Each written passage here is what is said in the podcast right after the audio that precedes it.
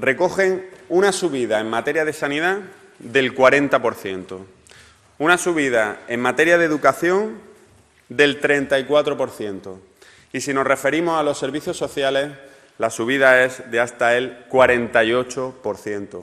Nunca nadie subió tanto en servicios públicos esenciales en tan poco tiempo como lo ha hecho el Gobierno de Juanma Moreno.